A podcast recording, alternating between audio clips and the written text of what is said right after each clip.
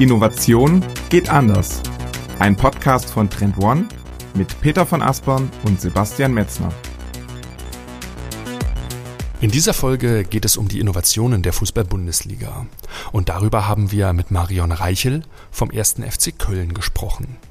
Zu Beginn blicken wir auf die Herausforderungen im modernen Fußball und gehen der Frage nach, welche Bedeutung Innovationen im Profisport heute haben. Denn längst sind die Fußballclubs zu mittelständischen Unternehmen geworden. Wachstum und Leistung finden nicht mehr allein auf dem Platz statt. In der Fußball-Bundesliga einzigartig ist in Köln der Startup Accelerator, den Marion in den vergangenen vier Jahren mit aufgebaut hat. Mehr als 750 Startups aus dem Sportstech-Bereich hat der Verein weltweit im Blick. Wie der Accelerator im Kern funktioniert, darüber spricht Marion in der Mitte der Folge. Erstmalig wurde auch im Rahmen eines Freundschaftsspiels zwischen dem 1. FC Köln und dem AC Mailand ein Innovation Game veranstaltet. 20 Startups hatten so die Gelegenheit, ihre Entwicklungen live im Stadion vor echtem Publikum zu testen. Über diesen gigantischen Showcase spricht Marion am Ende der Folge also mitten rein in Episode 61. Herzlich willkommen zum führenden Innovationspodcast Innovation geht anders. Mit mir Peter von Aspern aus Hamburg und wie immer zugeschaltet aus Berlin ist ist Sebastian Metzner und auch von mir ein herzliches Willkommen in dieser Folge. Schön, dass ihr wieder zuhört. Und Peter, wir stehen in dieser Woche kurz vor dem Start der Bundesliga. Die fußballlose Zeit ist wieder vorbei. Nun geht's endlich wieder los. Morgen ist das erste Öffnungsspiel. Bayern, glaube ich, gegen Frankfurt steht an, ne? Ja, absolut, genau. Also ich bin ja eher äh, tatsächlich Anhänger der, der zweiten äh, Bundesliga, ähm, seitdem der Hamburger SV dort ja äh, unterwegs ist. Von daher ist meine fußballlose Zeit schon eine Weile ein Glück zu Ende. Aber genau, morgen geht's wieder los. Und für uns auf jeden Fall anders genug, das Themenfeld Profifußball und Innovation mal so ein bisschen näher zu beleuchten. Denn im Grunde sind ja Bundesliga-Vereine fast schon so kleine, kleine mittelständische Unternehmen, wenn man so will, die sich eben deshalb auch ebenfalls mit technologischen Trends beschäftigen müssen, auch mit den veränderten Bedürfnissen von Fans, neuen und alten Zielgruppen. Und damit ist eben auch das Thema Innovation tatsächlich auch für Bundesliga-Vereine ein relevantes Thema. Absolut. Und darüber sprechen wir mit unserem heutigen Gast. Wir begrüßen ganz herzlich Marion Reichelt vom 1. FC Köln. Hallo Marion, schön, dass du heute bei uns bist. Hallo und herzlich willkommen. Du arbeitest jetzt seit mehr als 18 Jahren im digitalen Bereich. nimm uns doch mal zum Beginn mit auf deine Reise in die verschiedenen Stationen, die du bereits erlebt hast, in die Erfahrungen, die du in deinem Lebenslauf hast, dass wir dich einmal zu Beginn ein bisschen kennenlernen. Ja, schön, dass ich heute da sein darf. Ähm, ich glaube, ich habe einen sehr bunten Background. Alles fing mal an, als ich im Studium war und äh, ich und meine Kommilitonen uns eine Nebenerwerbstätigkeit zum Studium eigentlich leisten wollten. Und dann haben wir uns da eine Promotion-Agentur zusammengebastelt, die äh, bei den Markteinführungen für digitale Produkte damals geholfen hat. Was waren damals digitale Produkte? Zum Beispiel die erste digitale Kamera von Aqua oder Scanner oder Hochleistungsprozessoren.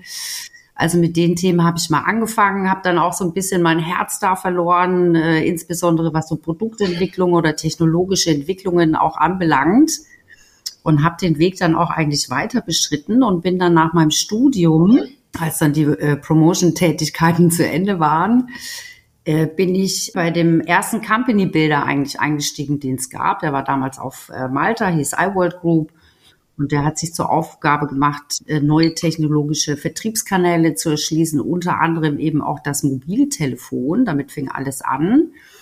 Und wir haben damals schon mal die ersten mobilen Rechte von Top Acts auch gezeichnet. Also kann man sich das vorstellen. Damals waren so Klingeltöne, Wallpapers, äh, Artist-Interviews ganz spannend für Fans und dann sind wir da hergegangen und haben da die ersten Mobile Fan Worlds auch gebaut, um eben den Fan näher an seinen äh, Künstler, an seinen Top-Artists auch zu bringen und da auch mal so ein bisschen Behind-the-Scene-Content, ne? Über Interviews äh, mhm. damals, Premium Voice, Premium SMS haben wir in dem Zuge auch entwickelt. Also wie kann ich auch ähm, das Mobiltelefon als Vertriebskanal am Ende des Tages nutzen. Und äh, das war eine sehr spannende Reise, die wir damals hatten. Danach durfte ich dann bei der Deutschen Telekom also wirklich auch mal in den Konzern reinschnuppern und habe mich da mit, ähm, Mehrwertlösungen beschäftigt, mit Customer Service, mit Callcenter Solution, Home Media, also alles, was man rund um so einen klassischen Telefonanschluss äh, machen kann. Heute nennt man das kleine Widgets. Ne? Damals hieß das noch Mehrwertlösungen. Äh, auch eine ganz spannende Situation. Und da ging das eigentlich alles los. Ja, wie entwickeln wir eigentlich Produkte? Wie können wir Risiko minimieren? Warum funktionieren so althergebrachte äh, Produktentwicklungsszenarien nicht mehr? Das war damals dann so die Zeit, wo man dann auch Lean Startup entwickelt hat oder Business Model Canvas kam dann da raus. Äh, und wir haben das im Konzern eben auch genutzt, um innovationsfähiger zu werden, weil kann man sich vorstellen, wenn es so ein großer Konzern ist, der hatte auch gerne mal so ein Innovationsdilemma, da steht sie ja gern auch selber mal im Weg. Und da ging das damals los, dass man wirklich extern nach Lösungen oder auch nach jungen Unternehmen gesucht haben, die helfen können, ähm, das Kerngeschäft auch zu verbessern. Nach meiner Zeit bei der Telekom war ich erstmal so eine Zeit lang als Berater unterwegs. Da kamen dann auch so diese strategischen Innovation Management Themen im Mittelstand an. Dann hat man da Menschen gesucht, äh, die Mittelständler an auch helfen, diese Dinge zu tun. Und habe dann mal äh, einen Anruf vom ersten FC Köln bekommen, ob ich mir vorstellen könnte, das auch für einen Fußballclub zu machen. Mhm. Und da sind wir jetzt dann sozusagen im Jahr 2018, ne, wo du dann beim ersten FC Köln gestartet bist. Und da bist du jetzt Innovation and Sport Tech Accelerator Program Managerin. Das ist, oh, wow, langer Titel. Ähm, und jetzt musst du uns mal erklären, was genau bedeutet das eigentlich und was ist genau deine Rolle jetzt beim ersten FC Köln? Also der Titel ist äh, Program Manager Innovation und Accelerator und äh, ich war dafür oder bin dafür verantwortlich, das Startup-Förderprogramm für den ersten FC Köln aufzubauen. Ähm, das kommt aus Italstrategie. Da gibt's auch ähm, ein paar Menschen im Haus, die das auch treiben. Mein äh, direkter Vorgesetzter, der Abteilungsleiter für Unternehmensentwicklung und E-Sport, der Philipp Wiesenfeld, hat sich dem Thema damals auch angenommen ähm, und hat das auch vorangetrieben, weil auch da schon die Zeichen der Zeit auch da waren. Ne? Also ihr müsst euch vorstellen, äh, die Bundesliga oder die Fußballvereine, das sind so Stationen, die jetzt als letztes auch wirklich tatsächlich digitalisiert werden. Woran liegt das? Man hat 40 Jahre lang Fußball gespielt, man hat sein Bier verkauft, man hat seine Bratwurst verkauft und hat dann aber doch gemerkt über, über, über die Lauf, über, ne, im Laufe der Zeit, dass einfach jüngere, nachwachsende Zielgruppen andere Ansprüche haben als unsere heutige Cash Cow. Ja. Und wie holt man die auch im Fußball ab? Auch die Digitalisierung macht da keinen Halt. Ja, einmal was die interne Darstellung oder die interne Sicht der Geschäftsprozesse anbelangt, aber auch die Außenwahrnehmung. Und da hat man dann jemanden gesucht, der den Kollegen da helfen kann, die Themen da aufzusetzen, Strukturen, Prozesse auch zu designen, die auch zu implementieren, damit man eben sicherstellen kann, dass man mit guten Ideen auch erfolgreich äh, unterwegs sein kann und das auch bei einem relativ kleinen, aber doch äh, strahlkräftigen Mittelständler. Und deine Hauptaufgabe war es quasi, den Accelerator dann aufzubauen. Darüber werden wir gleich noch ein bisschen mehr reden, um da noch mal im Detail reinzugucken. Aber lass uns noch mal ganz kurz beim ersten FC Köln bleiben. In der abgeschlossenen Bundesliga-Saison überraschend für mich, Platz sieben. Durchaus jetzt äh, im internationalen Geschäft der Europe Conference League auch das erste Mal mit dabei. Wir haben im Vorgespräch so ein bisschen gesprochen über das ganze Thema, dass der erste FC Köln was ganz Besonderes ist. So, das kann ich teilen. Ne? Aus meinem Berliner Wohnzimmer ist es auf jeden Fall, nimmt man das auch wahr, dass es Köln spürbar anders. Der Slogan, der kommt gut rüber. Warum Warum ist er anders? Was macht ihn für dich so besonders? Also was ihn so besonders macht, ist für mich die Fanstruktur und die Werte, die der Club auch in sich trägt und auch nach außen trägt. Der erste FC Köln ist ein Traditionsverein, also der ist ein bisschen anders aufgestellt wie so ein FC Bayern oder ein BVB, die auch vom Geschäftsmodell her eine andere Struktur haben. Äh, und ich finde, der erste FC Köln ist eher wie so eine äh, Religion anzusehen. Also der Club gehört zur Stadt, die Stadt gehört zum Club, die Fans leben diesen Club auch und die tragen den auch wirklich durch alle Lebenslagen durch, auch wenn hier mal ein Abstieg ähm, bevorsteht. Also ich bin in der zweiten Bundesliga zum Beispiel eingestiegen. Ähm, da kamen die Kollegen gerade aus der ersten Bundesliga, was natürlich emotional sehr aufreibend war, aber auch da war der Fanzusammenhalt sehr stark, ja. Und die Fans haben auch den Club durch die zweite Bundesliga getragen und haben diese diese Zugehörigkeit äh, nicht aufgegeben. Ja, und ich glaube, das ist was ganz Besonderes, wo es vielleicht sehr wenige Fußballclub gibt. Ich nehme das auch beim St. Pauli, nehme ich das auch noch so ein bisschen wahr, äh, was auch mehr als ein Fußballclub ist, sondern das ist wie bei uns Kölnern auch. Wir stehen auch mit einer sozialen Verantwortung äh, vorne weg und tragen diese Werte und nehmen auch die ganze Stadt und die ganzen Fans und das regionale Umfeld da auch mit. Ja, und das macht den Fußballclub oder das macht die Arbeit da auch so besonders, weil eben dieser Faktor Emotionen, das hat man jetzt in anderen Wirtschaftsunternehmen nicht so intensiv, äh, eine wahnsinnig große Rolle spielt. An dieser Stelle ein kurzer Hinweis auf unser neues Innovators Webinar mit meinen Kollegen Lara Brückner und Thorsten Reder.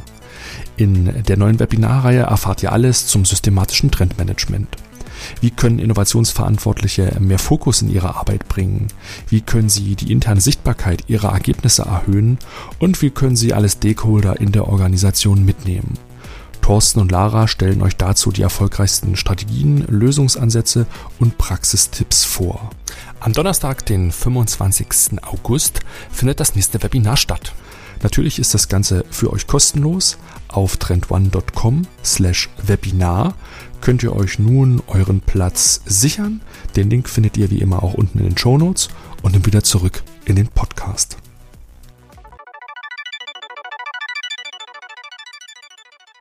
Mhm. Vielleicht bleiben wir noch mal einen kurzen Moment bei dem Verein 1. FC Köln. Weil, um das mal so ein bisschen auch zu verstehen, ne, was eigentlich auch so die Herausforderung und das Umfeld eines solchen Profivereins ist. Und der erste FC Köln ist ja echt ein großer Verein mit, mit 116.000 Mitgliedern, der sechstgrößte Verein in Deutschland und weltweit sogar auf Platz 13. Das, das muss man sich auch erstmal so, so klar machen. Das ist, das ist schon echt äh, eine Ansage. Und ähm, beim ersten FC Köln ist es ja so wie auch in anderen äh, Vereinen, dass man den äh, Profifußballbereich wirtschaftlicher getrennt hat, ne, in so eine ähm, GmbH und Co. KGAA und der Verein entsprechend eben 100 Prozent des, des Stammkapitals hält. So und ähm, bevor wir jetzt auf das Thema Innovation zu sprechen kommen und ein bisschen uns auch anschauen, was ihr da so konkret macht, ist es glaube ich nochmal ganz gut auch für unsere Hörerinnen zu verstehen, was dann aber eigentlich so das Kerngeschäft von so einem Profifußballverein ist. Das heißt eben zum Beispiel auch so was sind eigentlich auch so für Umsatzquellen relevant, weil da gibt's ja klar einmal eben das Stadiongeschäft sozusagen, ne, mit den, mit den Einnahmen vor Ort und, und dem Catering und so weiter. Aber da gehört ja noch ein bisschen mehr dazu.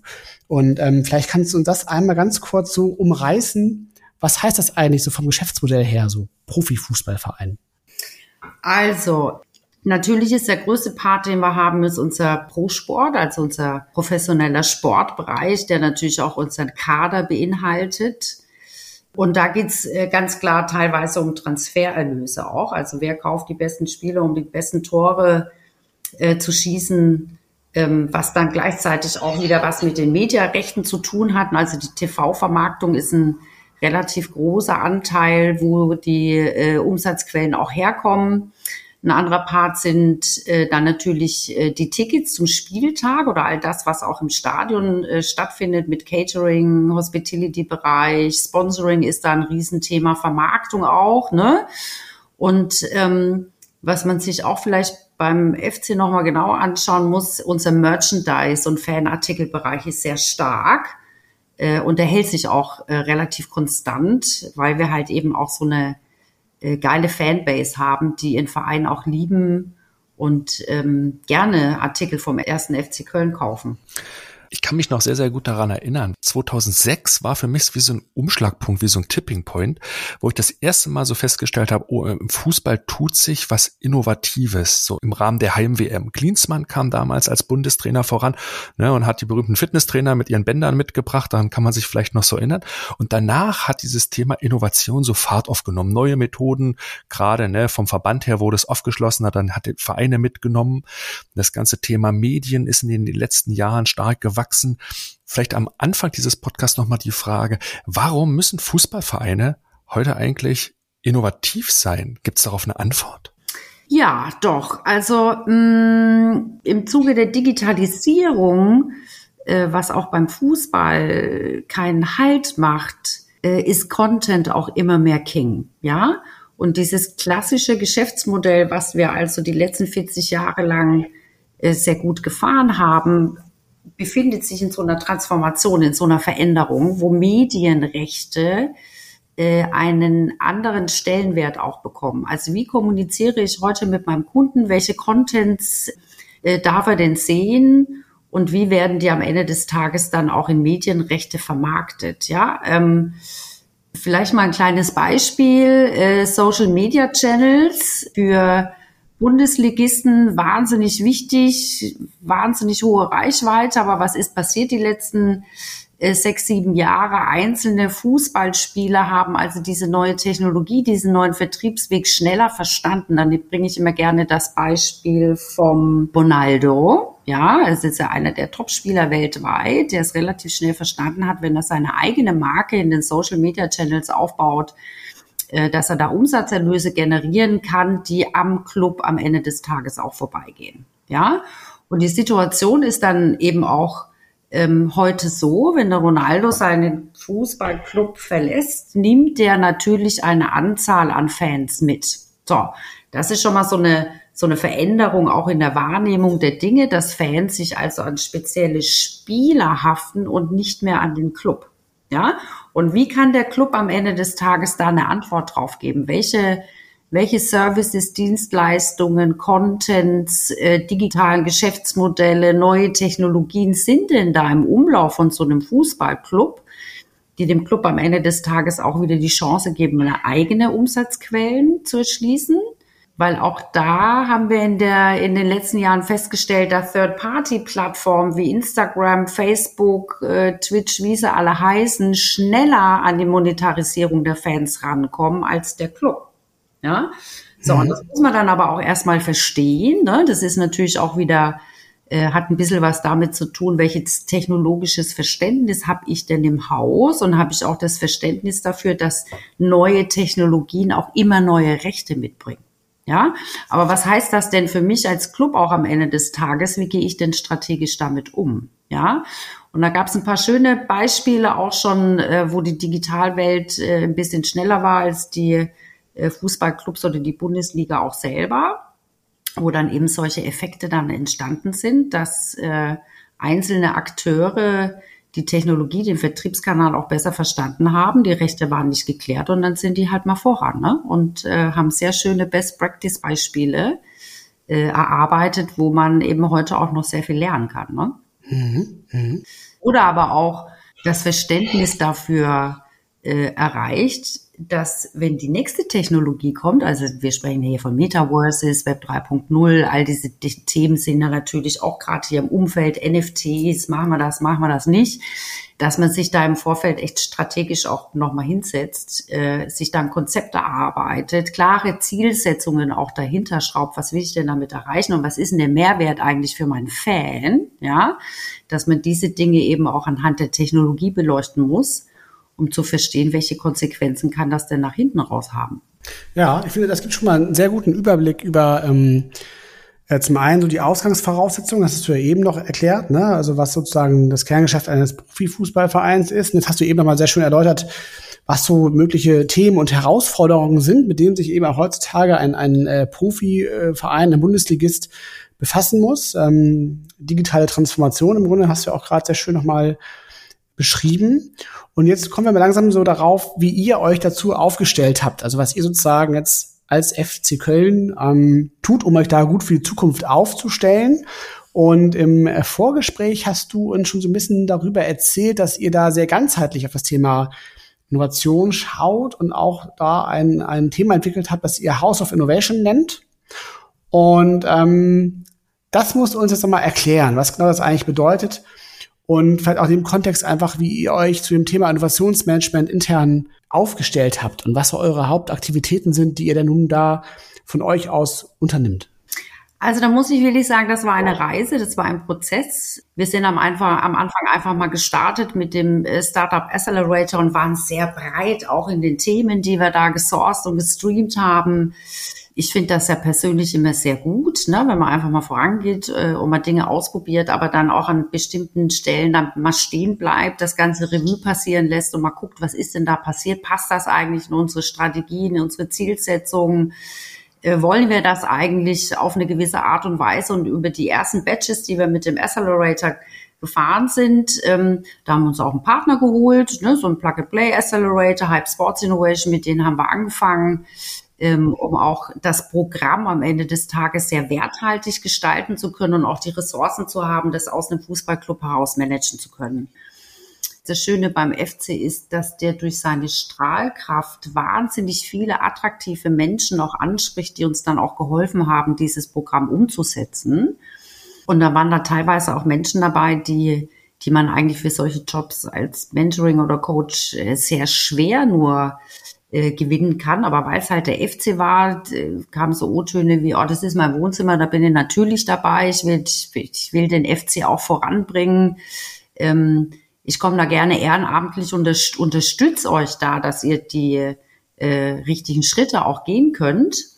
Und dann haben wir nach dem ersten Batch erstmal so einen kleinen Break gehabt, wo wir dann äh, das Ganze mal Revue passieren haben lassen und mal geguckt, äh, wo stehen wir denn heute? Und dann ist relativ schnell dabei rausgekommen, dass wir noch zu ad hoc unterwegs sind. Ja, also zu zufällig getriebene Themen, die man irgendwie attraktiv fand, äh, aufgenommen hat, aber die eigentlich gar nicht in diesen Entwicklungsprozess oder in diesen Transformationsprozess vom FC reingepasst hat, weil es einfach zu weit weg war. Ja. Und dann sind wir hergegangen und haben uns erstmal die einzelnen Themen nochmal angeguckt. Wir haben da 15 K-Topics gehabt, die wir da durchgeschleust haben ähm, was im Nachgang sehr gut war, weil das uns einfach eben nochmal in der Orientierung auch geholfen hat, was können wir, was können wir nicht und was wollen wir denn eigentlich können. Ja, und da haben wir dann äh, eine neue Priorisierung aufgesetzt, neue Themen auch äh, definiert, haben sehr viel intern mit den Kollegen auch gearbeitet. Was braucht ihr denn in den eigenen Business Units? Wie können wir euch denn eigentlich helfen, euer Tagesgeschäft auch zu verbessern? Und da war dann zum ersten Mal so der Zustand, dass man intern als Dienstleister aufgetreten ist. Ja, also auch für andere Fachabteilungen da waren, diese Themen voranzutreiben, aufzunehmen, Probleme zu identifizieren, Challenges zu definieren, um das Ganze dann eben auch in so eine Roadmap reinzupacken. Also ihr müsst euch vorstellen, das ist sehr komplex. Ne? Also das ist jetzt nicht nur der Accelerator, der da ähm, seinen Ansatzpunkt hat, sondern auch die einzelnen Fachbereiche. Ne? Wo stehen die heute? Was brauchen die? Wo müssen die in der Zukunft hin? Und wie können wir da mit externen Lösungen helfen. Ja. Und dann sind wir erstmal hergegangen und haben uns mal die Struktur vom FC auch nochmal angeschaut. Ja, wie laufen da die Prozesse? Wie abgestimmt ist das im Haus? Und haben relativ schnell festgestellt, dass das sehr, ja, sehr zufällig, sehr ad hoc getrieben war. Jetzt gibt's beim Fußballclub natürlich eine Herausforderung und das ist Ressource und Tagesgeschäft. Ja, also wir laufen da immer in bestimmten Zyklen und äh, das ist auch wie in anderen Wirtschaftsunternehmen. Die Cash Cow hat immer Vorrang. Also wenn wir hier Fußball spielen, spielen wir hier auch Fußball. Und dann sind solche Themen erstmal ähm, ein bisschen zurückgelagert. Und es braucht ein bisschen Fingerspitzengefühl und Diplomatie, diese Themen dann doch auch bei so einer hohen Belastung in der Organisation treiben zu können. Ja. Und dann haben wir gesagt, ähm, das erkennen wir an. Das ist einfach eine Rahmenbedingungen. Damit müssen wir umgehen. Das müssen wir uns, äh, das müssen wir uns sauber überlegen und haben da ein, ein Innovationsprogramm aufgebaut, ja, wo der Accelerator heute nach vier Jahren ein Teil dessen ist, was gesamt durch die ganze Organisation getrieben wird. Ähm, und heute sind wir äh, in der glücklichen Situation, dass wir drei Innovationsprogramme fahren. Also einmal das Startup Förderprogramm, das sind wir ganz klar Problem Solution orientiert. Da sourcen wir weltweit über verschiedene Partner technologische Möglichkeiten, die wir anhand von Challenges auch definieren. Ja, und die holen wir uns aber vorher aus den einzelnen Fachbereichen, wo wir danach fragen, wo stehst du heute? Was ist deine größte Herausforderung, wo können wir dir helfen und dann definieren wir das in kleine Challenges und geben das an unsere Sourcing-Partner und dann kommen da die äh, Rückläufer. Ähm, dann haben wir ein Programm, das nennt sich Innovation Challenge. Das sind also die Hot Topics, die ganz großen Themen, die so ein Fußballclub beschäftigt und das ist das Geschäftsmodell an sich selbst ähm, und die großen Technologien Kleines Beispiel, was haben wir da gerade? 5G zum Beispiel ist ein Riesenthema. Also wie verändert 5G zum Beispiel auch ein Stadionerlebnis? Ne? Huch, plötzlich kann ich im Stadion telefonieren, ähm, WhatsApp verschicken, äh, digitale äh, Services nutzen. Was heißt das denn am Ende des Tages dann auch äh, für unsere Strategie? Und haben wir da Möglichkeiten, Umsatzerlöse zu generieren?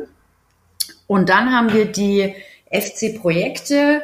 Das ist so das klassische Ideenmanagement oder das betriebliche Vorschlagswesen, ja, wo wir also auch wirklich nach innen gehen und unsere Mitarbeiter fragen, wo ist denn deine größte Herausforderung in deinem Alltag? Ja, was hast du denn in deinem Tagesgeschäft für Herausforderungen? Da sind wir dann Richtung Geschäftsprozessoptimierung unterwegs, Workflow, äh, Zusammenarbeit ist da ein Riesenthema, ne?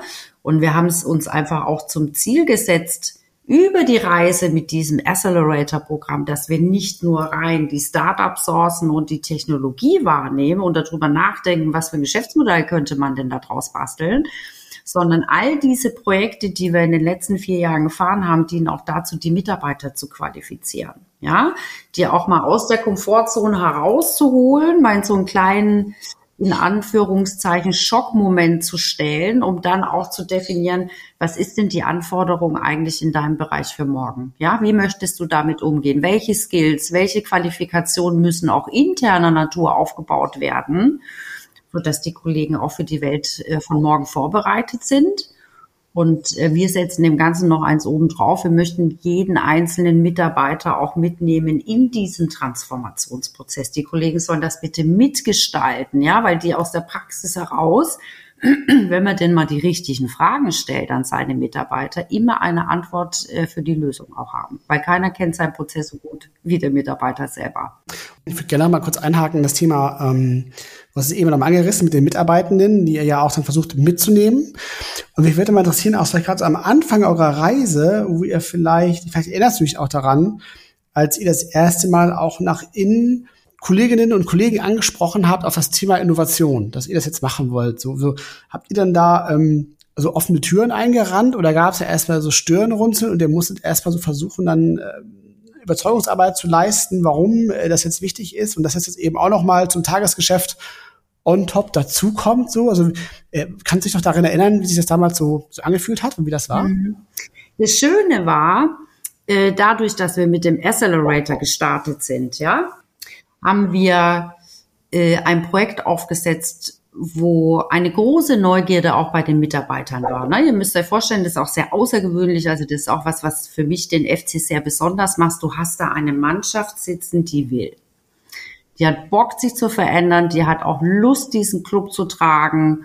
Und da ist so eine, so eine intrinsische Motivation einfach da, einen guten Job zu machen und dem Club eben auch äh, dahingegen zu unterstützen, dass er sehr langlebig und nachhaltig ist. Folgedessen war da nicht mal so die Schwierigkeit, die Leute für das Thema Innovationen zu begeistern. Die waren relativ schnell da. Ich hatte von heute auf morgen, zack, 35 Mitarbeiter, die gesagt haben, boah, Mary, ich mache hier bei dem Accelerator mit, ich finde das super.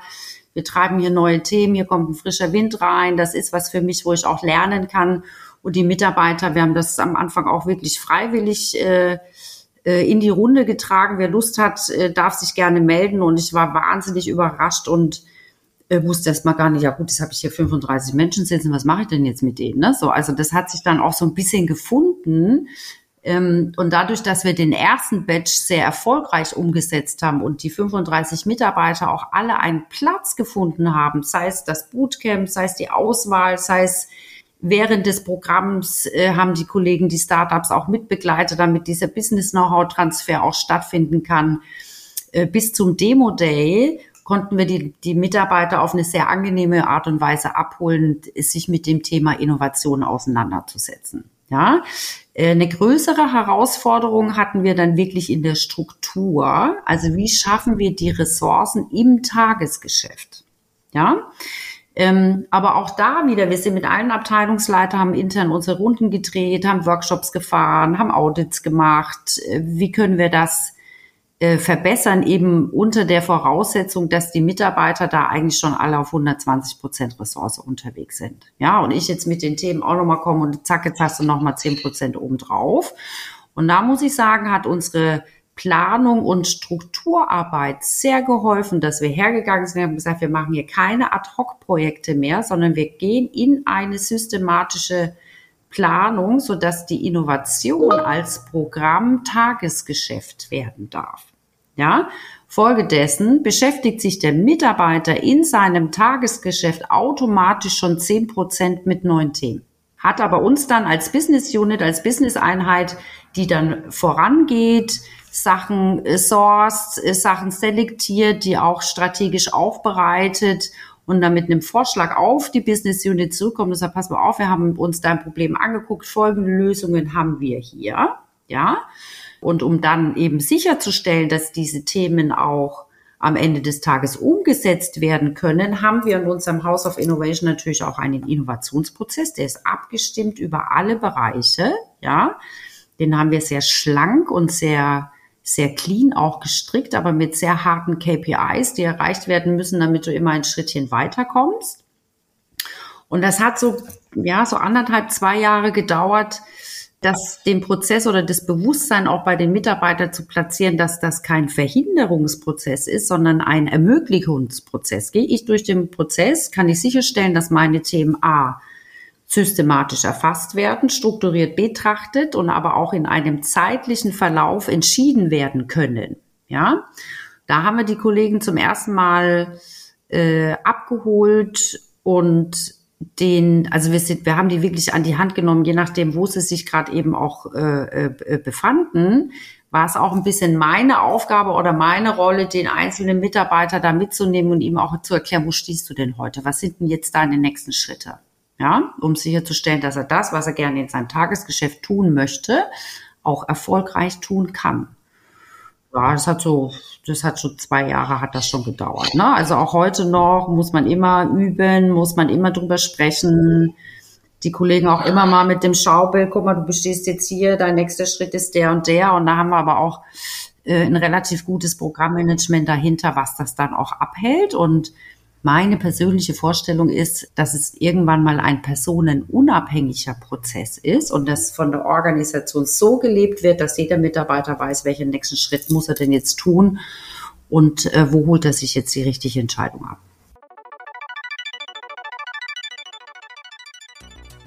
Und an dieser Stelle ein ganz kurzer Hinweis auf unser neues Format Ask Us Anything, das wir im Mai gestartet haben.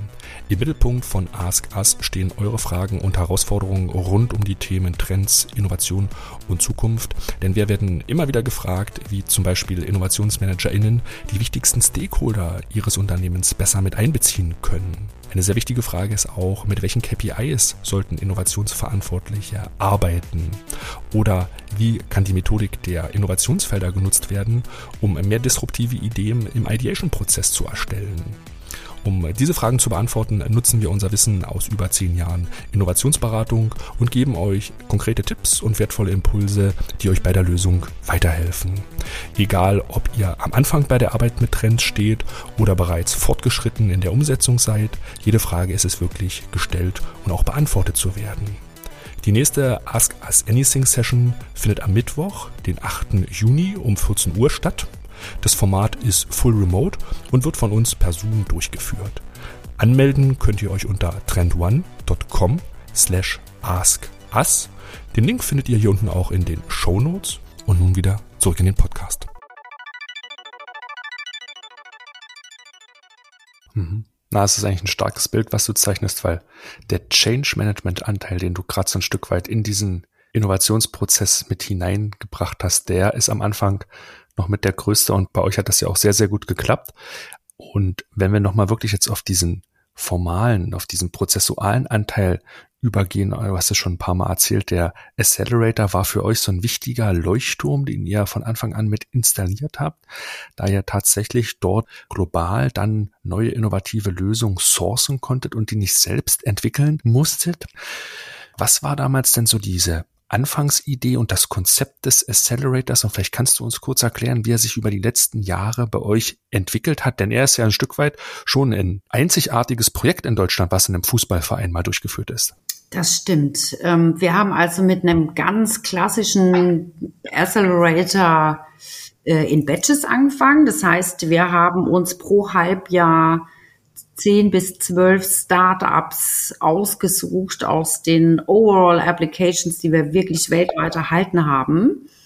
Und auch da muss ich sagen, das ist äh, sehr speziell für so einen Fußballclub, auch was die Anzahl der Applications anbelangt. Also da ist kein Batch unter knapp 1500 äh, Bewerbungen äh, gestartet. Und dann ist es natürlich schon auch sehr wichtig, dass du da einen guten Prozess hast und auch äh, äh, klare Kennzahlen für welches Startup entscheidest du dich da auch am Ende des Tages und was muss das Startup mitbringen, damit das bei uns im Umfeld auch funktionieren kann. Ne? Weil wir einfach auch gesagt haben, es macht keinen Sinn, ein Projekt aufzusetzen, wenn die Fachabteilung nicht dabei ist. Ja, also Informationen müssen fließen am Ende des Tages, ja. Und es macht keinen Sinn, wenn äh, das ganze Business-Know-how bei mir landet. Ja, das, da freue ich mich. Ich habe wahnsinnig viel über den Fußball gelernt. Ich komme selber überhaupt gar nicht aus dem Fußball-Business, äh, musste da auch äh, wirklich äh, ein paar Themen mir arbeiten und auch mal einen Perspektivenwechsel einnehmen, weil das manchmal nicht so ist, wie man das aus Wirtschaftsunternehmen kennt. Das ist nicht so klar erkennbar teilweise. Und ähm, ich glaube, das war auch so ein, so, ein, so ein Punkt, was uns geholfen hat, äh, die Themen besser auswählen zu können, die richtigen Themen auch auswählen zu können, weil nur dann, wenn eine Fachabteilung die Hand hebt und sagt, boah, das Thema finden wir super, könnte passen, lass uns das mal bitte weiter vertiefen. Erst dann haben wir die die Startups angesprochen und haben sie eben dann mal ausgewählt. Und da waren die Topics echt various. Ne? Also wir hatten natürlich so eine Zielvorstellung, da war wahnsinnig viel Fan-Engagement war dabei, Players Health Performance, äh, E-Sport ist da auch ein Riesenthema gewesen. Das ging damals auch so los vor vier Jahren, haben uns auch unsere eigene E-Sport-Abteilung aufgebaut über die SK Gaming damals. Dann haben wir Media Broadcasting, auch wenn wir selber die die Medienrechte oft für unsere Produkte nicht haben, haben wir gesagt, nein, das nehmen wir mit, weil wir Impulse auch setzen wollen für die Partner, für die Plattform, die in der Bundesliga sind, um denen zu zeigen, jawohl, die Lösungen sind da und es gibt da auch einen Perspektivenwechsel und lasst uns alle zusammen an einen Tisch setzen und gucken, wie wir das umsetzen können und wie wir da äh, tragfähige Geschäftsmodelle auch äh, draus stricken. Ähm, und dann haben wir natürlich auch das Thema Smart Stadium, E-Commerce war ein Riesenthema, Sponsoring äh, und Big Data. Äh, und mit den Themen sind wir dann da erstmal losgelaufen und haben uns das angeguckt. Mhm. Und dann habt ihr in diesen Bereichen weltweit mit einem Partner die Startups gescoutet, mit der Fachteilung abgesprochen und dann habt ihr entschlossen, wir arbeiten mit euch zusammen. Wie, wie war die Zusammenarbeit dann? Weil ihr habt ja nicht gleich, wie man annimmt, strategisch investiert, sondern ihr habt ja gemeinsam mit diesen Startups erstmal tatsächlich die die Produkte, die Lösung entwickelt, mit Know-how an der Seite gestanden und habt dort eine gemeinsame Partnerschaft versucht zu etablieren. Mhm. Also für einen äh, Fußballclub ist es jetzt nicht so einfach, äh, so viele Startups wie möglich zu zeichnen, sondern da muss die Treffergenauigkeit schon sehr äh, gut sein. Ähm, und dann sind wir am Anfang erstmal hergegangen. Ähm, da war einfach der Inhalt, der Topic war erstmal wichtig. Ne? Passen die auch zu uns?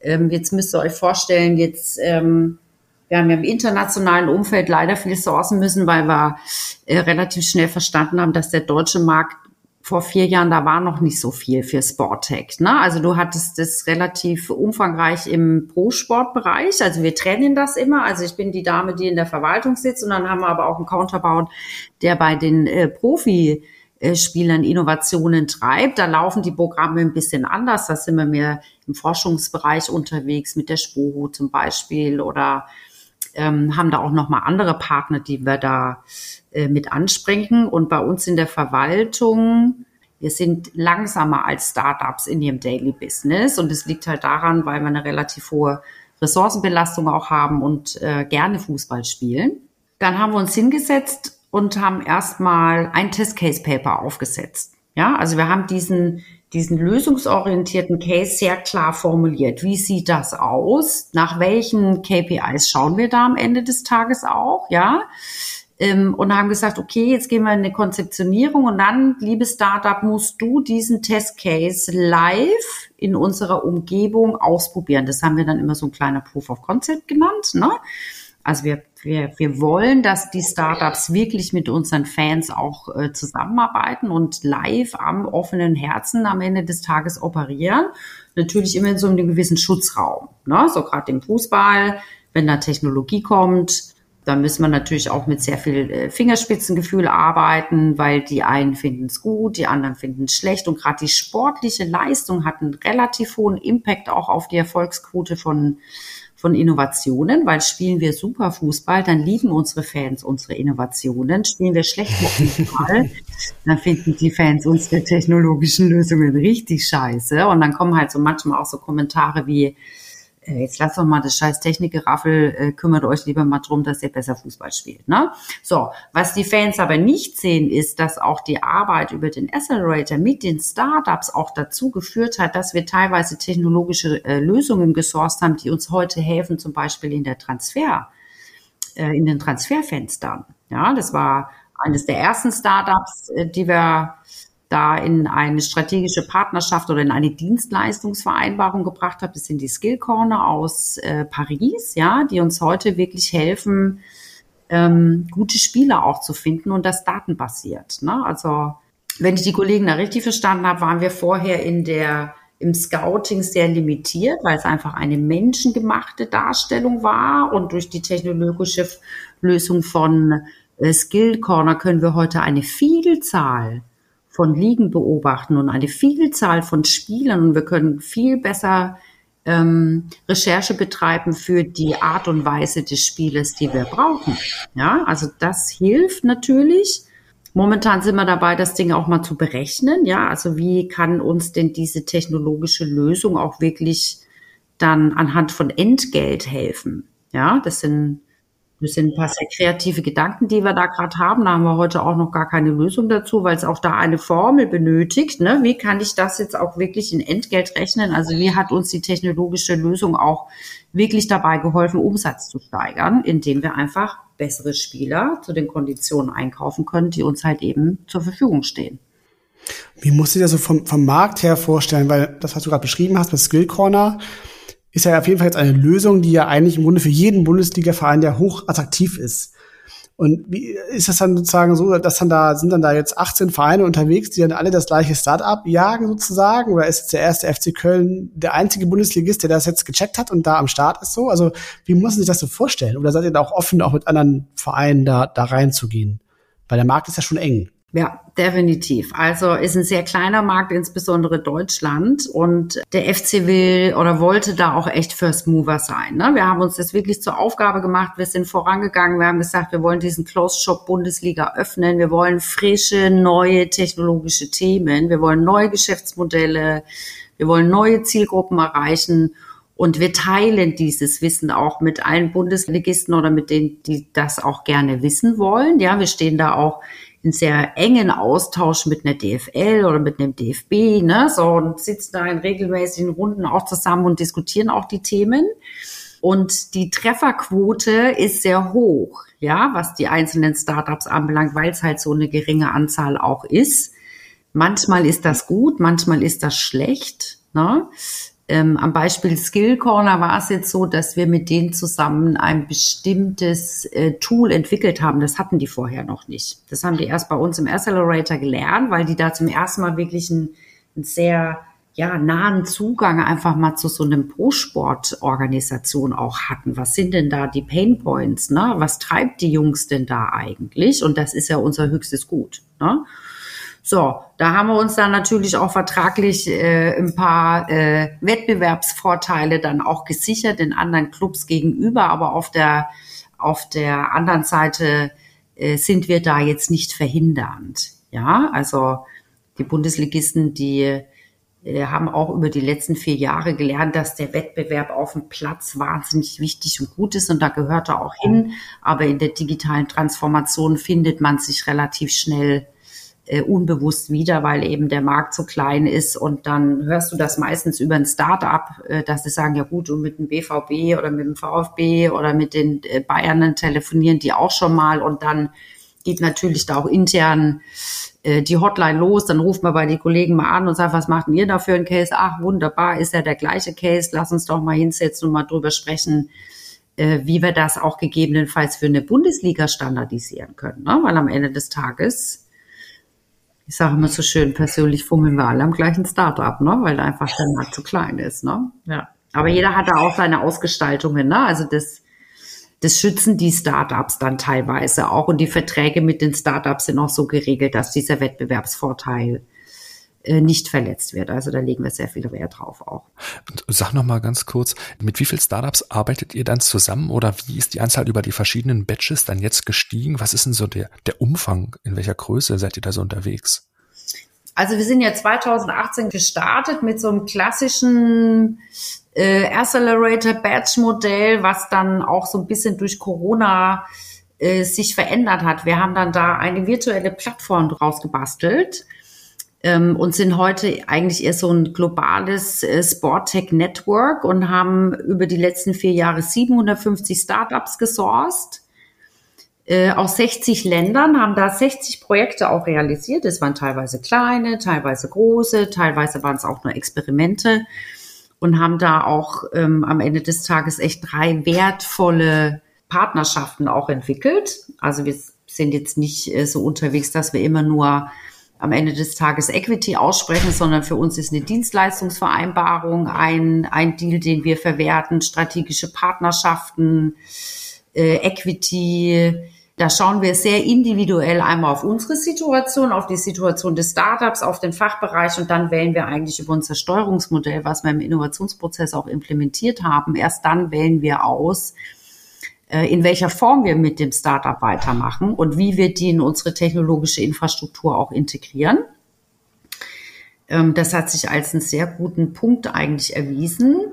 Äh, nichtsdestotrotz gehen wir natürlich, ne, habe ja gerade von unserem Testcase Paper erzählt, am Anfang hin und äh, sichern uns da auch Optionen, führen die eigentlich erstmal durch unseren Innovationsprozess, führen auch einen Proof of Concept dabei, ähm, gucken uns da unsere strategischen KPIs an, die da pro äh, Gate auch erreicht werden müssen. Und wenn das alles auf grün steht, erst dann setzen wir uns mit den Startups auch wirklich tatsächlich hin und stricken unser Modell äh, was für beide Seiten eine sehr gewinnbringende Situation in der Regel ist. Und du hast es eben schon beschrieben, also ihr habt euch, also ihr habt ja eine ganze Menge Startups auf jeden Fall gesourced und du hattest ja eben auch schon so ein bisschen ausgeführt, dass ihr am Anfang da sehr breit reingegangen seid, ne, und euch sozusagen erstmal die ganze Marktbreite komplett angeschaut habt und also habe ich dich jetzt richtig verstanden, dass ihr jetzt in der Zwischenzeit aber für euch so Fokusfelder entwickelt habt, wo ihr sagt, das sind so die Kernthemen, auf denen sucht ihr jetzt im Grunde weiterhin nach neuen Startups und ähm, wollt euch da beteiligen oder mit Startups zusammenarbeiten. Und das sind sozusagen so eure Suchfelder oder Innovationsfelder, auf denen ihr dann sozusagen unterwegs seid. Ja, nach Ablauf des zweiten Batches, ähm, gerade als wir da so unsere Strategie ein bisschen besser ausgerichtet haben und einfach auch mehr Erfahrungswerte, mehr Erkenntnisse hatten, ähm, sind wir hergegangen und haben unsere Fans auch mal gefragt. Ja? Also wir haben äh, 20, 2021 eine sehr umfangreiche Fanbefragung auch gemacht, ähm, wo wir die unterschiedlichen ähm, Customer Journeys abgefragt haben. Also dein Erlebnis im Stadion, dein Erlebnis vor TV, dein Erlebnis mobil und wie möchtest du denn eigentlich am Ende des Tages äh, wie sich der Club durch die digitale Transformation auch verändert. Ja, ähm, und das war auch oder das ist für Fußballclubs eine große Herausforderung, weil es da auch eigentlich eine Policy gibt, ähm, dass man sagt, dass man in die Fankommunikation nicht interaktiv einsteigt. Ja, das hat unterschiedliche Gründe. Äh, das sind so ein paar Bundesliga-Regulatorien. Ähm, das wird über alle Vereine auch gleich gestrickt. Aber wie komme ich denn in diese Customer-Centric Development? Ne? Weil auch da am, Ende des Tages oder am Anfang habe ich ja auch erzählt, die nachwachsenden Zielgruppen ist gerade das Thema. Die Cashcow ist da, die fühlt sich wohl, die geht ins Stadion, die kriegt ihr Bier, der isst äh, eine Bratwurst, äh, da kommt der Opa mit dem Enkel und hast alle Generationen dabei. Aber was ist mit den jüngeren Generationen? Ja, also da gibt's ein bisschen ein Gap. Ähm, und ähm, da muss auch teilweise noch mal ein bisschen anders gedacht werden und auch innerhalb der Organisation Verständnis für einen Perspektivenwechsel herbeigeführt werden, weil es kennt ihr ja wahrscheinlich von euch selber auch, ja. Die Dinge, die jüngere Generationen tun, können wir teilweise nicht nachvollziehen. Ja, weil es einfach eine andere Bedürfnissituation hat. Die sind hier mit unserem äh, geliebten Smartphones sind die aufgewachsen. Also die kennen ja so eine reine analoge Welt, wie wir sie noch erlebt haben, kennen die ja gar nicht. Ne? An der Bushaltestelle stehen und einmal gelangweilt in, in den Himmel geguckt und konntest die Freundin eben nicht anrufen oder mal eben schnell bei äh, Facebook gucken, wer da heute noch äh, wo unterwegs ist. Das gab es einfach in der Form auch nicht. Ne? Somit sind die Entscheidungsträger, die heute da sitzen und entscheiden, auch gefragt, ähm, diesen Perspektivenwechsel einzu oder halt diesen, ja, also dass, dass man das auch ein bisschen annimmt am Ende des Tages, auch wenn man manchmal vielleicht nicht selber persönlich nachvollziehen kann, warum so eine Zielgruppe sich jetzt für so ein Thema entscheidet. Ne? So, und äh, das hat uns dann eigentlich geholfen, mal die richtigen Pain Points aus der Fanperspektive zu identifizieren. Also was passt denn bei dir im Stadion nicht? Da kam dann zum Beispiel dabei raus, ja, Bier immer warm, Wurst ist kalt. Aha, okay.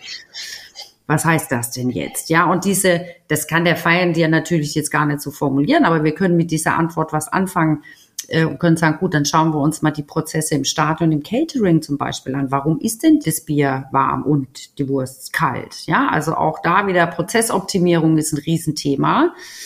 Ähm, und es ist ja nicht immer nur so, dass du eine technologische Lösung brauchst, um ein Problem zu lösen. Manchmal ist es auch einfach nur eine veränderte Haltung oder eine veränderte Kommunikation, dass du eine spürbare Veränderung bei deinem Fan auch herbeiführst. Ne?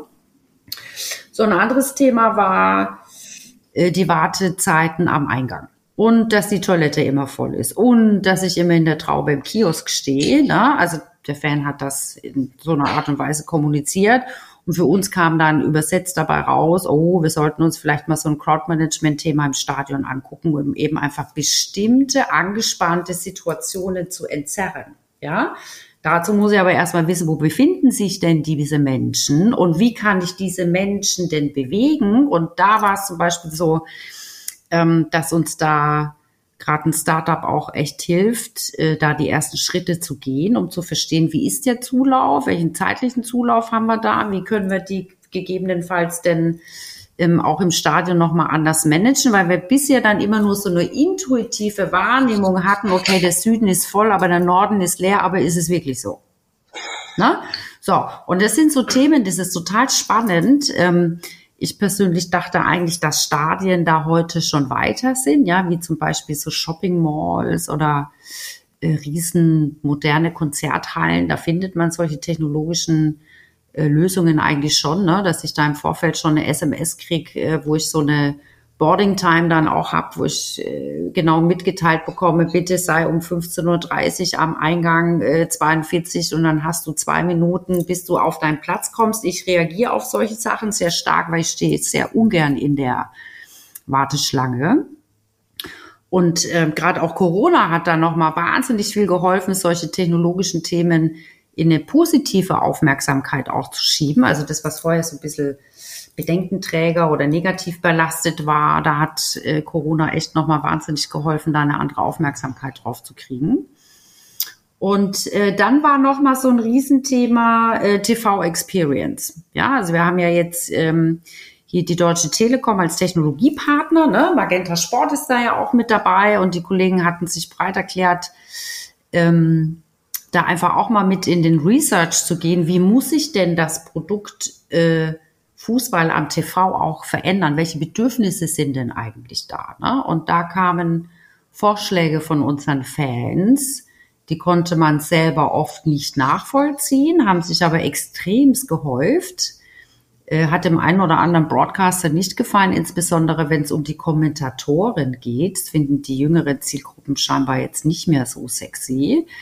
Und da hatte man zum Beispiel auch das Bedürfnis, dass man seine eigenen, seinen eigenen Kommentator da macht oder so Fan-Kommentatoren auch mal zulässt und nicht immer nur die äh, Sprecher aus dem TV. Ne? Da kam bei raus, dass man sich auch gerne mal so eine Tactical View äh, datengetriebene Ansicht von so einem Fußballspiel auch wünscht oder auch zum Beispiel mehr Insights zum Spieler selber. Wie fühlt er sich denn oder so biometrische Daten? Ne? Also nicht nur wie, wie schnell rennt er, wie oft hat er Ballkontakt, sondern wie geht's ihm denn zum Beispiel bei einer spannenden Situation? Ja, was passiert denn da im Stresslevel eigentlich auch mit dem Spieler? All diese Informationen, die so ein klassisches Bundesliga-Produkt auch im TV heute nicht leistet, stehen da auf der Liste.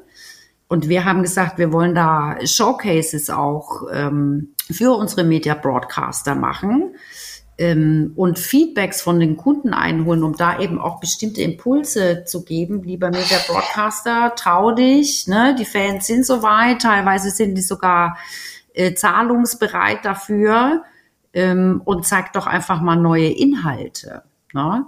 Also super spannendes Thema, äh, hat auch zu tollen teilweise hitzigen kreativen Diskussionen intern auch geführt. Aber ich glaube, das sind genau diese Momente, äh, wo man als Innovation Manager weiß, jetzt hat man einen guten Job gemacht, weil dann geht's los. Ne? Weil erst wenn ich die Veränderung im Kopf herbeiführe und meinen eigenen Mindset in der Lage bin zu drehen, erst dann kann ich auch eine Veränderung einführen, ja und diese Veränderung auch erfolgreich führen. Ja, und das fängt, ähm, für mich fängt das immer als allererstes bei den Menschen im Kopf an. Ähm, da bin ich bei meinem Herrn Sattelberger von der Deutschen Telekom, der immer gesagt hat, Leute, wenn wir ein Tool brauchen, um ein Problem zu lösen, dann haben wir ein Problem, weil meistens fängt es erstmal mit der Kommunikation an. Was euch ja auszeichnet, ist, dass ihr um diese Veränderungen, ne, die du gerade beschrieben hast, auszuführen oder zu erproben, habt ihr ein wahnsinnig gutes Umfeld. Ne? Ihr habt alle zwei Wochen 50.000 Fans im Stadion. Ihr habt eine Profimannschaft, ne, an der man auch gerade biometrische Daten, Variables, all das so testen kann. Ihr habt 750 Businesspartner, Sponsoren. Das ist ebenfalls wahnsinnig interessant. Und gerade zum Testen habt ihr ja am 16. Juli war's, eure Bühne quasi genutzt und das sogenannte Innovation Game im Rahmen des Telekom Cups veranstaltet. Da hat der SFC Köln gegen den AC Mailand gespielt und das ist das erste Mal, ne, der Telekom Cup, wenn sich einige Hörer noch dran erinnern, war immer so ein Mini-Turnier zur Saisonvorbereitung. Diesmal ist es nur ein Spiel und es hatte tatsächlich diesen Untertitel The Innovation Game. Und da musst du uns noch mal so ein bisschen mit hinnehmen. Wie kam es denn zu dieser Idee, so ein Innovation Game quasi zu machen, um ganz, ganz vielen Startups die Bühne zu geben, um dort zu testen? Hm.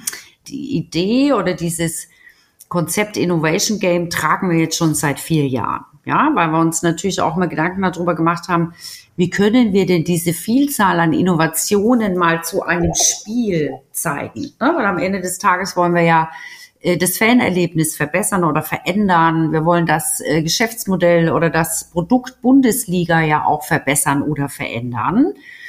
Ähm, und dann haben wir da immer so drüber philosophiert, wie kriegen wir das denn hin? Und dann kam auch über die Arbeit des Accelerators haben wir also die Attraktivität einer Technologiepartnerschaft eines Fußballclubs um 100 Prozent gesteigert. Ähm, weil normalerweise so große Häuser nehmen so Fußballclub jetzt nicht so als Innovationstreiber wahr, ne? aber durch die Arbeit mit den Accelerator, so dass wir auch medial äh, alle Kanäle bespielt haben, ist da eigentlich keiner dran vorbeigekommen. So. Und dann kam die Deutsche Telekom als Technologiepartner und ich habe ja auch mal bei der Deutschen Telekom gearbeitet und dann haben wir das konzeptionell mit denen besprochen, ob die sich vorstellen können, mit uns mal so ein Innovation Game zu zeigen. Und der nächste Vorschlag war dann, ja, wie wär's denn mit unserem Telekom Cup, ja? Und dann haben wir gemeinschaftlich die Entscheidung getroffen, boah, das ist eine ganz tolle Bühne. Das passt auch wirklich tatsächlich, äh, weil die Telekom impliziert einfach Technologie. Ne? Also da bin ich jetzt nicht so aus der Luft gegriffen. Warum haben wir jetzt ein Bundesligaspiel mit äh, Technologie voll? Das geht auch rein äh, aus regulatorischen äh, Voraussetzungen teilweise auch nicht. Ne? Ähm, und haben da ein Freundschaftsspiel aufgesetzt, also gegen den AC Mailand, wo wir also jetzt in der Lage sind, ähm, da haben wir alle Rechte bei uns oder bei der Telekom, wo wir jetzt in der Lage sind, diese, diese Innovationen, die wir die letzten vier Jahre getrieben haben, ja, an einem Spiel zu zeigen. Und mich persönlich macht das oder hat mich wahnsinnig mit Stolz erfüllt zu sehen, wie so ein Gesamtkonzept dann am Ende auch wie so ein Zahnrädchen mit großen Partnern dann äh, einhergeht, um ein großes Ganzes zeigen zu können. Und wir hatten da als Zielsetzung die Partneraktivierung. Wir wollten den Fußball der Zukunft zeigen. Wir haben das komplette FC-Ökosystem, alle unsere Innovation-Partner auch mitgenommen. Ähm, und wir haben bei dem Spiel äh, 20 Lösungen verprobt. Ja, also unterschiedlicher Couleur, unterschiedliche Ansatzweise auch. Wir hatten ein paar Sachen B2B, die haben die Endkunden so gar nicht mitgenommen, die waren aber für uns in der Prozesslandschaft wahnsinnig wichtig. Und wir hatten 15, 16 unterschiedliche, 13 unterschiedliche Lösungen vor Endkunde. und haben das über unsere Mobile äh, Web-App dargestellt. Also es war so der, Ziel, der, der zentrale Zugang zu allen Lösungen, die man zu dem Spiel eben auch sehen konnte. Ähm, den haben wir ganz liebevoll uns den FC Innovation Guide für das Spiel auch genannt. Ähm, und äh, die Fans äh, haben wir dann äh, zwei, drei Tage im Vorfeld auch ongeboardet, haben die auch kommunikativ abgeholt. Wir haben uns auch dezidiert mal so 1000 Fans äh, für bestimmte Testcases auch rausgenommen, die eher äh, qualitativ betrachtet worden sind und haben dann entsprechend der großen Fanumfrage 2021 auch wieder das Kundenfeedback eingeholt, um zu verstehen, habt ihr diese Veränderungen auch wirklich wahrgenommen? Ja, haben wir für die Probleme, die wir 19, die wir 2021 definiert haben, haben wir die richtige Lösung für euch gefunden? Ja, so. Und damit ist der FC auch so zum ersten Mal in diese Fan-Centric Development oder Customer-Centric Development auch reingekommen, dass du dir immer wieder das Feedback von deinem Kunden abholst und immer wieder diese Risikominimierung auch darüber betreibst, dass du aktiv in die Interaktion mit deinem Fan gehst und danach fragst, ist, hat diese Lösung auch wirklich einen Mehrwert für dich? Ja, bist du bereit, da auch Geld dafür zu bezahlen? Äh, ist für uns nach hinten raus immer relativ äh, sehr interessant, dass wir sehen, ist es jetzt ein Serviceprodukt oder können wir da wirklich neue Umsätze generieren? Ja, haben wir da wirklich das Potenzial, in ein neues Geschäftsmodell auch zu kommen und äh, passt das auch bei uns auf die Roadmap? Also passt das jetzt auch gerade in die Strategy rein? Ähm, die, Ab die Auswertung ist noch nicht ganz äh, abgeschlossen, aber ähm, weil es dann doch sehr viele Antworten waren, ähm, da haben wir auch intern nochmal so ein bisschen gelernt, dass die Auswertung der Daten nach hinten raus natürlich auch immer eine große Relevanz hat, ja. Und wir hatten uns am Anfang das Ziel gesetzt, dass wir vier Startups aus diesen 20 Startups dann auch ins Operation überführen. Ah, okay. Hm. Da ist jetzt die, oder sagen wir mal, vorm Spiel ist nach dem Spiel, ne? oder nach dem Spiel ist wieder vorm Spiel. Jetzt fängt gerade die Arbeit für uns eigentlich erst richtig an, äh, die Lösungen da zu identifizieren, auch die Gespräche nochmal mit den Startups zu führen und dann eben auch die Roadmap-Planung. Wie kriegen wir die in unsere technologische Infrastruktur? Ist auch jetzt noch nicht so einfach. Ne? Auch da wird wahnsinnig viel umgebaut. Gibt es auch so ein paar Stellschrauben, die man da beachten muss, so dass die dann auch sauber bei uns in der Planung landen. Ne? Absolut. Und damit ist ja im Grunde dann dieses Innovation Game eigentlich ja fast schon so die Quintessenz ähm, oder der Höhepunkt von der vier Jahren Innovationsarbeit, die ihr da gemacht habt und eigentlich also ein gigantischer Showcase. Ne? Also ich, ich weiß gar nicht, ich ähm, also wir haben ja schon viel über, über viele, über viele Unternehmen gesprochen und auch viel über über ähm, Proof of Concepts, Showcases, Prototyping und so weiter. Aber also einen, einen so großen Showcase sozusagen habe ich, glaube ich, auch noch gar nicht so, so vernommen, dass man eben so geballt so viele verschiedene Themen im Grunde in einem Event verprobt, ne, vor, vor großem Publikum. Das, das ist schon echt ähm, ein krasser Case, den ihr gestellt habt. Einzigartig, ja. äh, was ich damit, also wir sourcen ja weltweit, ne, wir sind ja da auch mit allen Top-Clubs über unsere äh, Global Sport Tech Plattform auch ähm, in Verbindung und haben die Idee da auch so ein bisschen gechallenged und da auch mal Feedback abgeholt.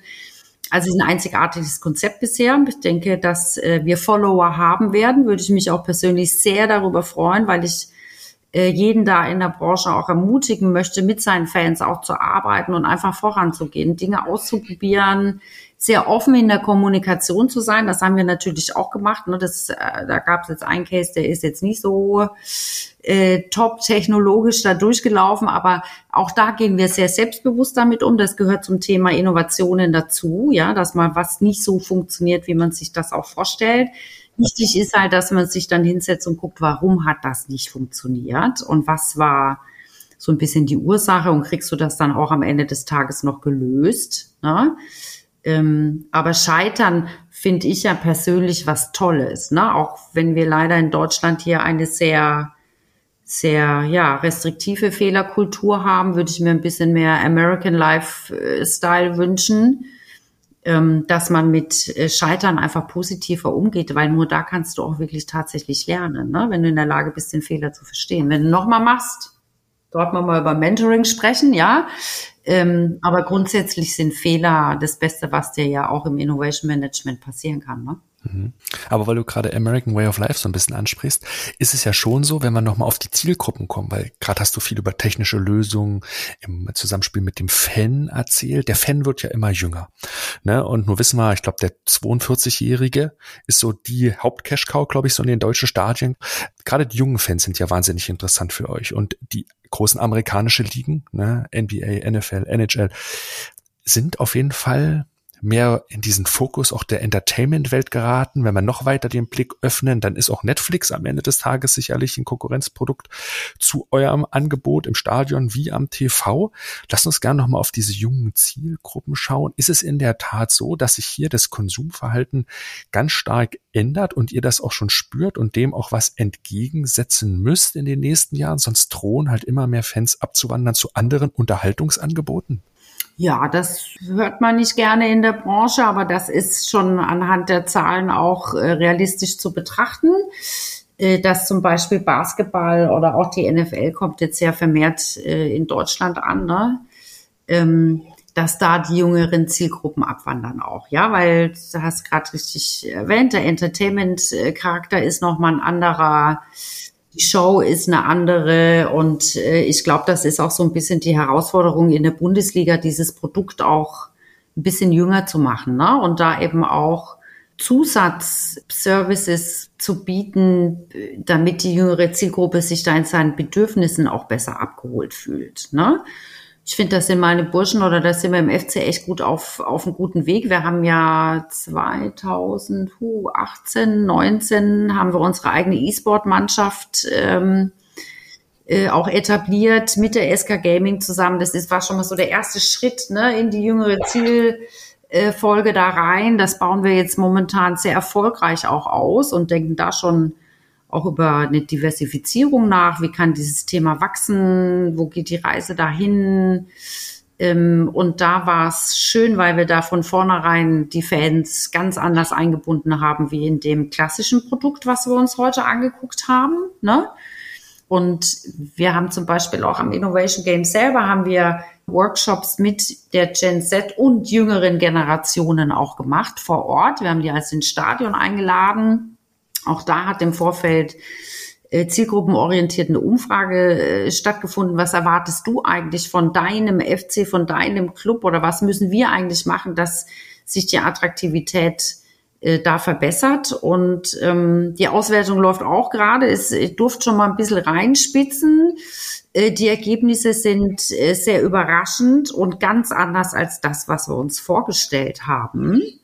Ich glaube, da hat Corona auch wieder äh, äh, ein bisschen äh, dazu beigetragen, dass man sich eigentlich eher mehr analoge Themen wünscht als digitale Themen, weil die jüngere Zielgruppe, ich meine, ich habe ja auch einen Sohn, ähm, zu Hause sitzt ein Chief Product Tester gerade vom FC, auch zarte 14 Jahre alt, der ist da wirklich mittendrin und der kann mir da teilweise auch helfen, welche Bedürfnisse da auch bestehen.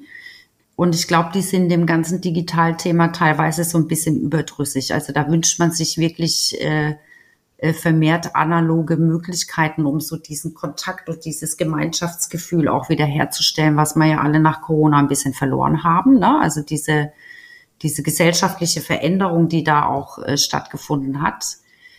Ähm, hätten wir uns gar nicht so vorgestellt, dass das wirklich so ein, so ein, so ein, so ein großes Thema für diese Zielgruppe ist. Natürlich sind da auch Digitalthemen dabei, ne? das dürfen wir nicht vergessen. Die Kollegen sind mit dem Thema auch groß geworden.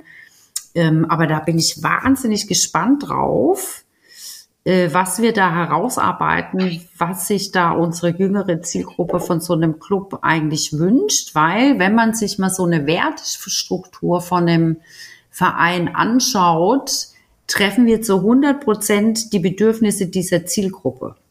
Ja, also Familie, Zugehörigkeit, Nachhaltigkeit, ähm, diese Integrität, die man sich da auch wünscht, all das sind Werte von einem Fußballclub. Und ich glaube, äh, die Antwort ist gar nicht so weit entfernt, sondern man muss sich vielleicht mal so seinen Basics mal wieder besinnen, ähm, weil Vereine sind in Deutschland äh, die Säulen der Gesellschaft und der Zugang auch zur Gesellschaft. Ne? Weil wenn ich ja irgendwo neu in eine Stadt komme oder in, in, in ein Dorf oder, oder, oder äh, zumindest mal so einen Ortswechsel vollziehe, wo finde ich am schnellsten Zugang zur Gesellschaft oder zu den Menschen, die da leben, über Vereine. Ne? So, und die haben ja alle die gleichen Werte am Ende des Tages und das scheint diese Zielgruppe enorm zu interessieren und das ist denen wahnsinnig wichtig. Äh, deswegen glaube ich, dass die Antwort gar nicht so weit entfernt ist. Ja, das ist total faszinierend. Weil, Mone, ähm, hast du recht, dass im Fußballverein ja auch so ein Stück weit auch so, ein, so eine Art Kristallisationspunkt des Wandels ist, ne? weil sich da ja auch gesellschaftlicher Wandel widerspiegelt, Wertewandel, Freizeitverhalten, aber eben auch technologische Themen, auch in Form des Medienkonsums, das da ja auch mit reinspielen. Also du kannst, du kannst jedes Heimspiel, also wenn du, ich gehe da oft rein und beobachte die Menschen einfach nur, ne, und stelle mich da rein und gucke einfach, was passiert da. Und du kannst anhand der Stimmung im Stadion verstehen, wie ist die Woche in Köln gelaufen. Hatten wir eine super Woche, hat die Frau Reker wieder tolle Entscheidungen getroffen, feiert dieses ganze Stadion. War die Woche anstrengend, weil auf politischer Ebene oder irgendwo was passiert ist, kannst du diese Spannung im Stadion regelrecht spüren. Ja.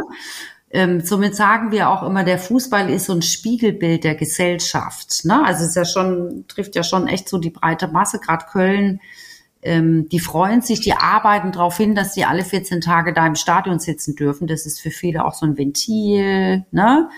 Und ähm, das finde ich auch total faszinierend, dass du die Stimmung im Stadion auf die Geschehnisse der Woche auch äh, zurückführen kannst oder was passiert allgemein in der Gesellschaft. Ganz spannend.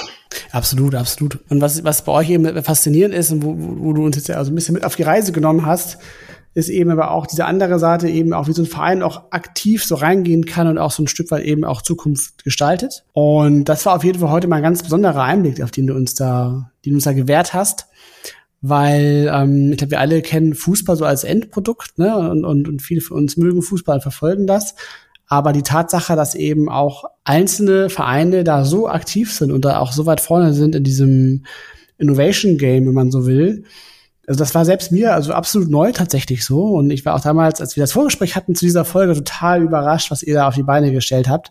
Und was jetzt auch ja mit diesem Innovation Game ähm, vielleicht auch sein, sein ersten Höhepunkt gefunden hat. Es geht ja bestimmt noch weiter. Ähm, also absolut fasziniert zu sehen und von daher erstmal äh, ganz lieben Dank an dich, Marion, dass du uns da mitgenommen hast auf die Reise und uns so äh, tiefe Einblicke gegeben hast in diese Welt des, des Profifußballs und der Innovation. Super spannend. Ja, vielen Dank, dass ich da sein durfte. Schön. Wie kann man mit dir in den Austausch, in den Kontakt treten? Ähm, sehr gerne über LinkedIn. Da findet ihr mich unter Marion Reichel äh, oder einfach äh, info at fc-köln.de. Auch da findet dann der Weg zu mir. Das ist super. Dann bleibt uns am Ende ganz herzlichen Dank fürs Zuhören an alle Hörer zu sagen. Wenn euch der Podcast gefallen hat, dann empfehlt uns gerne weiter an Kollegen und Freunde. Das freut uns immer sehr. Wir freuen uns ebenfalls, wenn ihr diesen Podcast mit ein paar positiven Sternchen bei Apple und Spotify hinterlasst. Wenn ihr Feedback und Themenvorschläge habt, schreibt uns gern an podcast.trendone.com. Peter, und dann hören wir uns schon wieder zur nächsten Folge. Genau wann? Genau, am Donnerstag, den 18. August. Und dann erscheint äh, Folge 62 mit Frank Möbius von BMW. Schön. Dann habt vielen Dank fürs Zuhören. Macht's gut. Tschüss. Tschüss. Tschüss. tschüss.